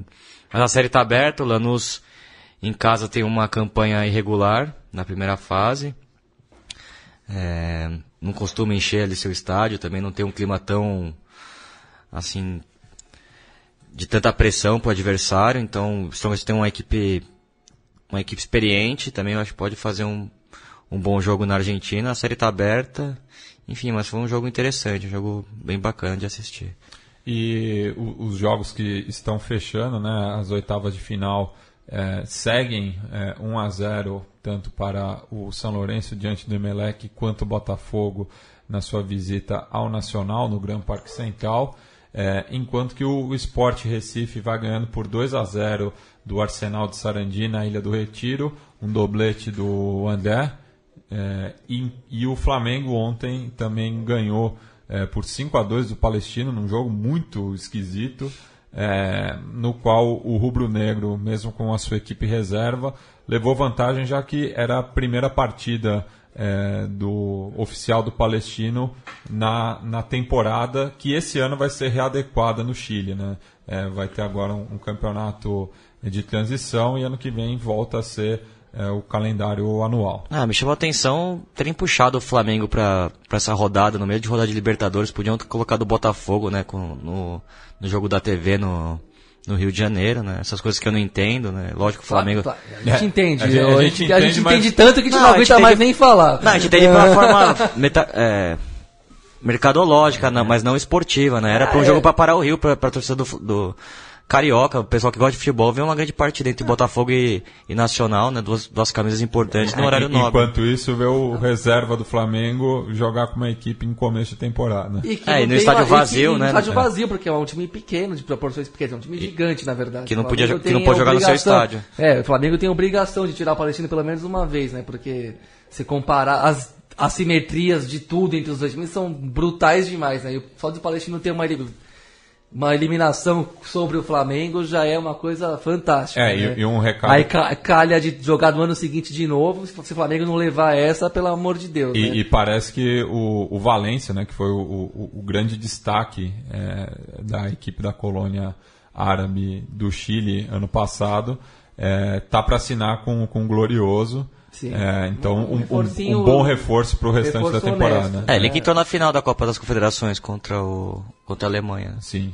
Um reforço honesto mesmo. É. Agora, também um belo time reserva que tem o Flamengo, né? Se for olhar todas as peças que tem ali disponíveis, né?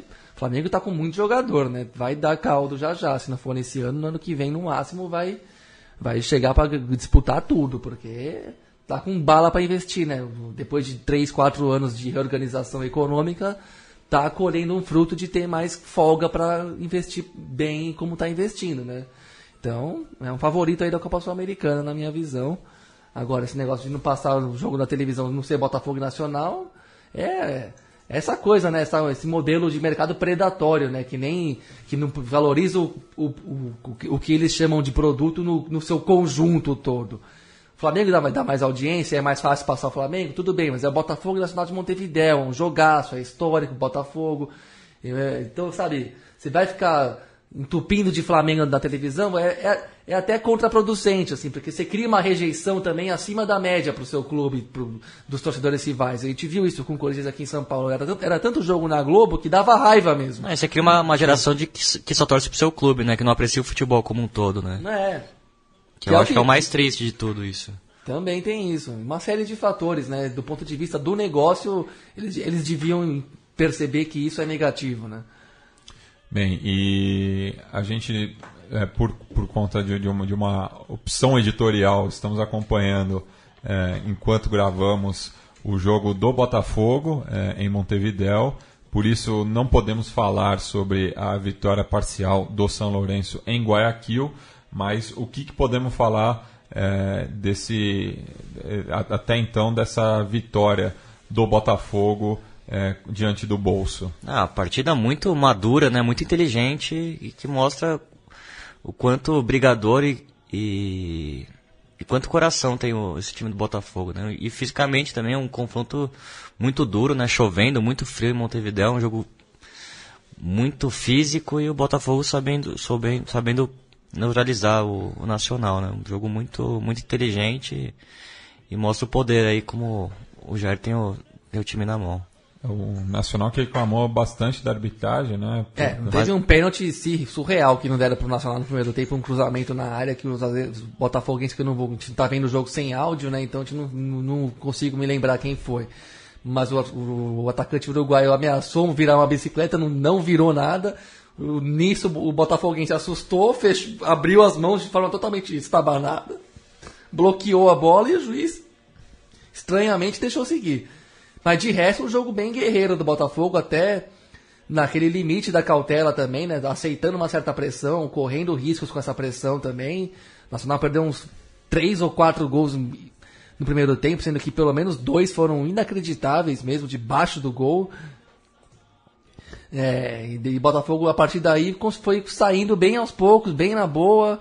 Fez o gol num, num, num contra-ataque muito bem feito e com um pouquinho de sorte ali, mas um jogo bem do perfil que o Botafogo tem feito na campanha toda, né? É, e, e o gol, consciente da dificuldade. E o gol do Botafogo, duas inversões de bola, né? Não é, foi. Contra-ataque cirúrgico mesmo. É, uma terceira vitória como visitante chamativa, né? Venceu o Nacional de Medellín, o Barcelona de Guayaquil e agora... Não, o Barcelona foi, foi, foi empate. empate. É verdade. Mas qualquer que seja o resultado desse é. jogo, que não acabou ainda, mas qualquer que seja o resultado, vai ter jogo de volta para os dois Sim, lados. pegado. É. Mesmo que o Botafogo termine com a vitória, pode se vacilar aqui, perde de 1 a 0 também. Enfim, Sim, é porque, porque esse eu... confronto vai ter um jogo de volta promissor, aconteça o que acontecer nesses, nesses momentos, né, nesse, até o placar final se definir. É, mas no, novamente, né, mais um, uma camisa pesada que o Botafogo vai superando nessa Libertadores é, e vai dando cancha, né, justamente. É, e seria um, um, um, confronto muito interessante com o, o, Grêmio, né, caso as duas equipes brasileiras avancem, é, de, de du, duas maneiras de, de se jogar é, competitivas, cada uma à sua maneira. Enfim, a, as partidas de volta da, dessa, dessas oitavas de final da Copa Libertadores serão realizadas entre os dias 8 e 10 de agosto. É, essa é outra coisa que a gente tem que comentar nessa parada, porque acho que vai favorecer os times brasileiros que vão continuar jogando seus campeonatos, enquanto muitos países tiveram seus campeonatos encerrados e vão. Por exemplo, o River Plate vai fazer a pré-temporada nos Estados Unidos, né? Então vai ficar sem jogar mais de um mês isso pode ter uma influência grande. É, além do, é, essa... do maior investimento do futebol brasileiro, tem, tem, esse, tem essa vantagem é, e também. tem a janela europeia também no meio, né? Por, por essa questão estrutural do, do calendário é. da, de alongar o, a Libertadores goleiro... é legal. O problema é que tem muitos problemas estruturais para discutir no meio disso. E o, o primeiro que os de todos os sul-americanos já não tem uma uniformidade de, de calendário entre os próprios países sul-americanos. É, as janelas europeias e não sei mais da onde perpassam o campeonato, então tem uns espaçamentos de confrontos muito esquisitos mesmo. Acho que pelo menos é, a, a, a, mesma fase devia ser mais rápida, né? A ida e a volta deviam ser num prazo mais curto, né? Depois, nossa, é, quase que o Botafogo sai na cara do gol aqui, mas acho que a oitava de final devia ser os dois jogos meio perto um do outro. Depois, para as quartas, até que tudo bem se, demo, se de, demorar um pouco para ter. Mas você esfriar tanto o mesmo confronto já é meio chato mesmo. É, e um, um exemplo disso é que o, o, goleiro Rodrigo Rei, do Godoy Cruz, é, estava praticamente se, se despedindo né, da, da equipe mendocina. É, provavelmente jogará é, na Grécia, está né, tá, tá, tá indo para o PAOK é, Salônica é, tradicional equipe grega. É, vamos passar agora para o quadro Que lindo esse el fútbol, porque enquanto a bola rola na Libertadores, é, na Argentina as divisões de acesso estão definindo tanto os promovidos quanto os rebaixados.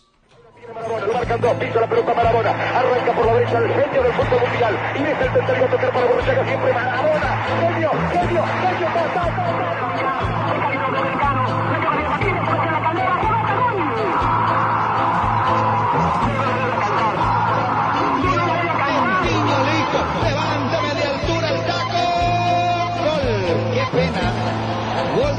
Corinthians, Ronaldo. Qué lástima. Qué lindo es el fútbol, pibe. Qué lindo que es el fútbol, pibe.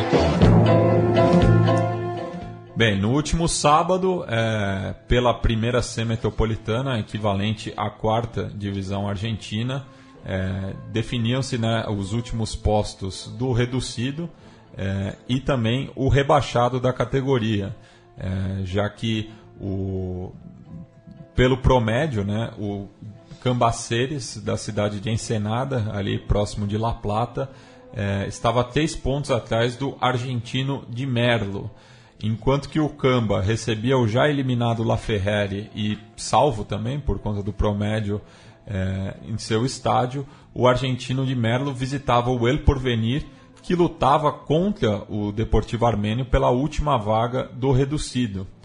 O que, que aconteceu? O Porve ganhou é, do argentino de Merlo, enquanto que o Cambaceres ganhou do Laferrere, forçando o desempate para ver quem seria o rebaixado à primeira D metropolitana, é, que infelizmente foi jogada na última quarta-feira, é, num estádio neutro, do estádio do Deportivo Moron, ali mais ou menos no meio do caminho né, entre para as duas equipes, com portões fechados.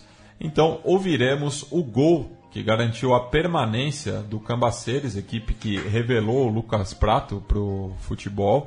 Inclusive ele gravou recentemente um vídeo desejando sorte a, a, aos atletas do clube é, para manter a categoria. É, e o gol de é, que salvou né, a, a, equipe do Camba na narração de Gabriel Charras da revista Tribuna Roja. Hacia arriba, viene buscando ahora para defensores que va a ser Romero. Romero que intentaba con Mallorca, le queda para el Mencho. Y ahí se viene el Mencho con ese balón en cara el número 11. Centro de Vinaquia. Arriba buscas con abajo de cabeza para Romero. Romero en área tiró. ¡Gol! ¡Gol!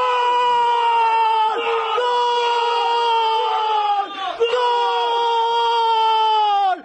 ¡Gol!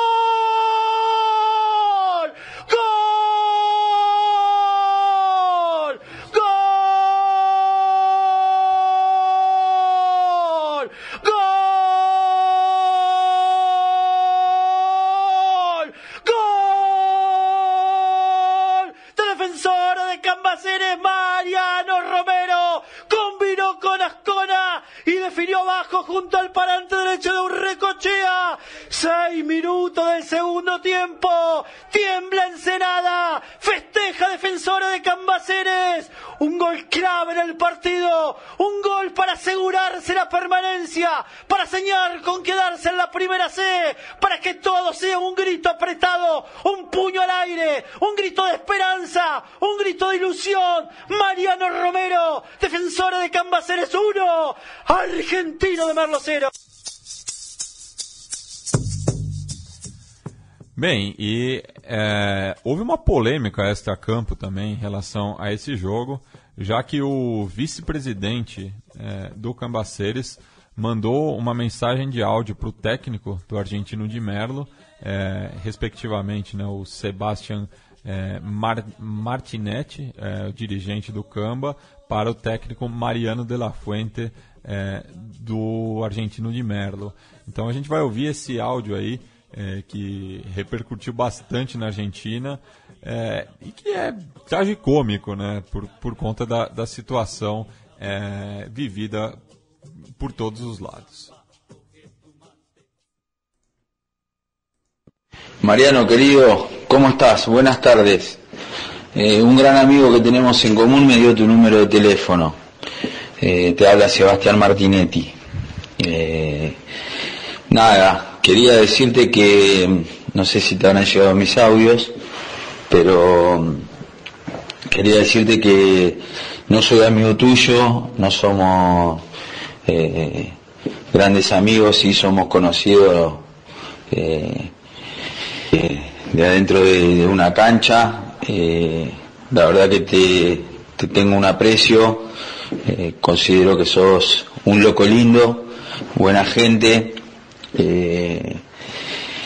y que la verdad que eh, siempre eh, me gusta que a la buena gente le vaya bien. Bueno, este no es el caso.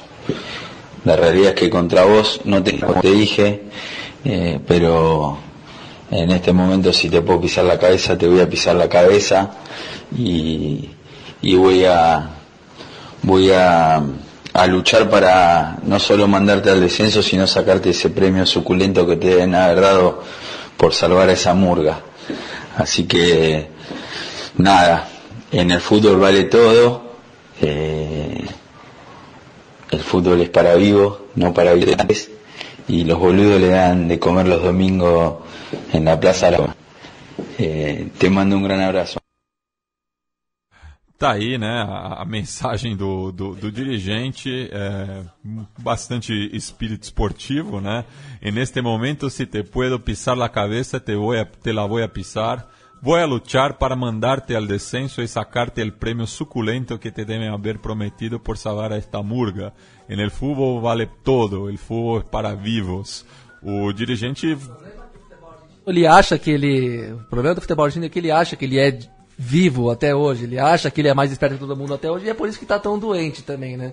Como é que manda um áudio desse pra um cara que você nem tem contato? É sim, sintomas de. é, Não, não vejo pelo lado folclórico nesse caso, não. É uma coisa. É uma, é uma cabeça muito. Né, já entorpecida pelo pela competitividade do futebol, mas pelo lado nada sadio da coisa e que também do de um querendo ser mais esperto que o outro, quando na verdade todos se fodem juntos, né? Que é o que acontece lá.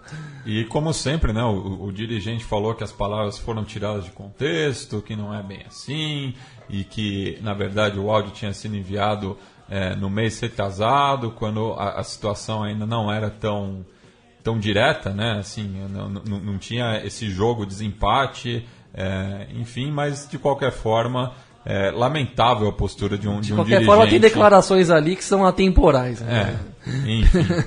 É, Biglia, para encerrar essa edição do, do Conexão Sudaca, é, temos uma perlita musical, né? Que completa 50 anos é, nessa semana.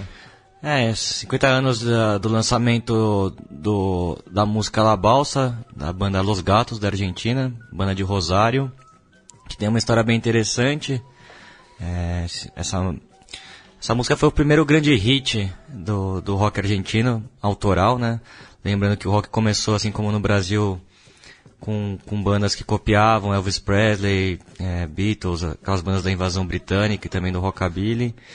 E o Los Gatos foi a primeira banda que deu um, deu um salto adiante, né? E, e começou a influenciar uma nova geração, né? É, os grandes analistas do rock argentino sempre colocam Los Gatos, o Manal e também o, o Almendra como as três primeiras grandes bandas da Argentina. Depois veio o Sui Generis, que foi a primeira a, a ter um pouco mais de peso perante a molecada, né? Com outro contexto também, né? Na década posterior, os violadores, né? Sim, aí depois entra o punk rock tudo, mas o Los, é, o Los Gatos foi realmente é, a primeira grande banda autoral da, da Argentina, né? Eles lançaram dois meses antes do seu primeiro disco, é, também intitulado Los Gatos, um single que, que tinha a música La Balsa e também o Ayer No Mas. E é uma música que foi... que- que- então, eu, eu fiquei, tomei conhecimento graças ao Lito Nebbia, né, que é o, que é o compositor e líder do, do Los Gatos, né, eu, eu curto a página dele no Facebook e ele postou muitos, muitas matérias, né, sobre, sobre essa data, né, e, e comentando como foi criada essa canção, que foi um dueto dele com, com o Tanguito, que é um outro personagem emblemático do Que a começo. gente já tocou aqui também. É, ele que teve uma morte muito suspeita, né? Foi tirado de um, foi jogado de um trem. Ele que tinha problemas psiquiátricos e tudo mais, né? E, e é curiosa porque a é, essa música nasceu ali em Once, a poucas quadras do, do Cromagnon. Eu tive a, a- a oportunidade de, de conhecer, né? O, o bar onde foi criada essa música, que era um reduto mesmo boêmio ali na época, né? do- dos primeiros rockers, também músicos, poetas, enfim, de, da nata da boemia bona, é, portenha dos anos 60, né? Que, e dizem que o, o, o grande o grande reduto é, dos roqueiros era La Cueva, que tinha como um dos seus sócios o Billy Bond, que depois aqui em São, que, que mora aqui em São Paulo até hoje, que ficou famoso como um grande produtor. Hoje trabalha com no âmbito é, da dramaturgia aqui em São Paulo, mas que ficou muito famoso como vocalista do, do Joelho de Porco, né, na segunda formação. Né.